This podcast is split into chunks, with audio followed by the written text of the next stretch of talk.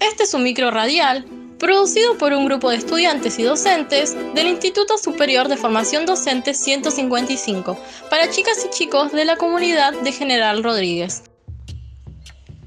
Bienvenidas y bienvenidos a una nueva semana de los micro radiales. Hoy vamos a contarles una gran historia, la historia de una batalla. Sí, de una batalla que fue muy importante para la independencia argentina. Sucedió hace mucho tiempo, un 20 de febrero de 1813. Sí, de 1813. La llaman la batalla de Salta. La batalla de Salta Vení, sentate que te voy a contar. Corría febrero de 1813.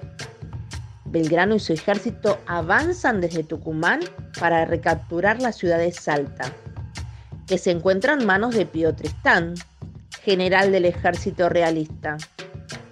El portezuelo, un cañón natural al este de la ciudad de Salta y la única entrada desde el Tucumán, está ocupada por el ejército realista.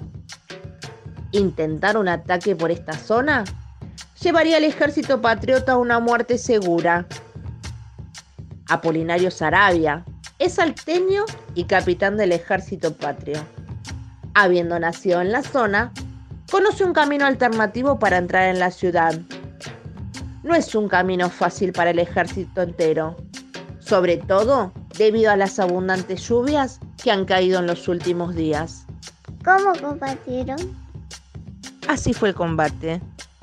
Belgrano decide asumir el riesgo, lleva el combate a un terreno plano, a campo abierto, sin cuestas ni desfiladeros, donde no es esperado por el ejército realista. La victoria está para cualquiera.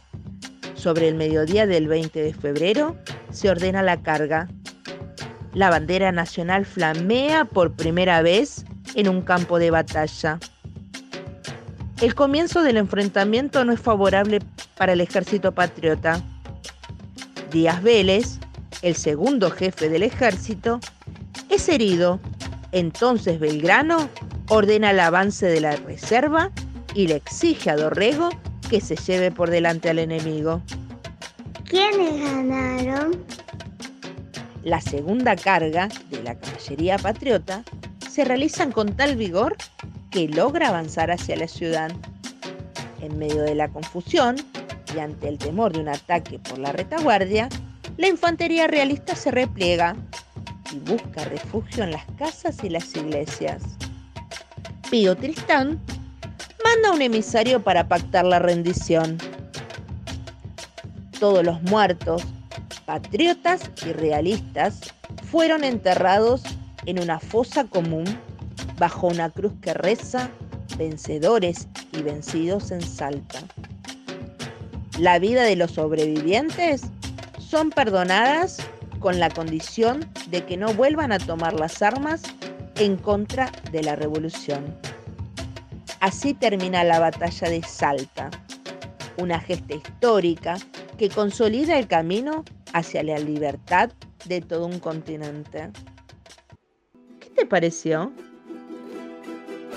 Y ya estamos llegando al final, pero antes de irnos, queremos dejarles una recomendación para todos.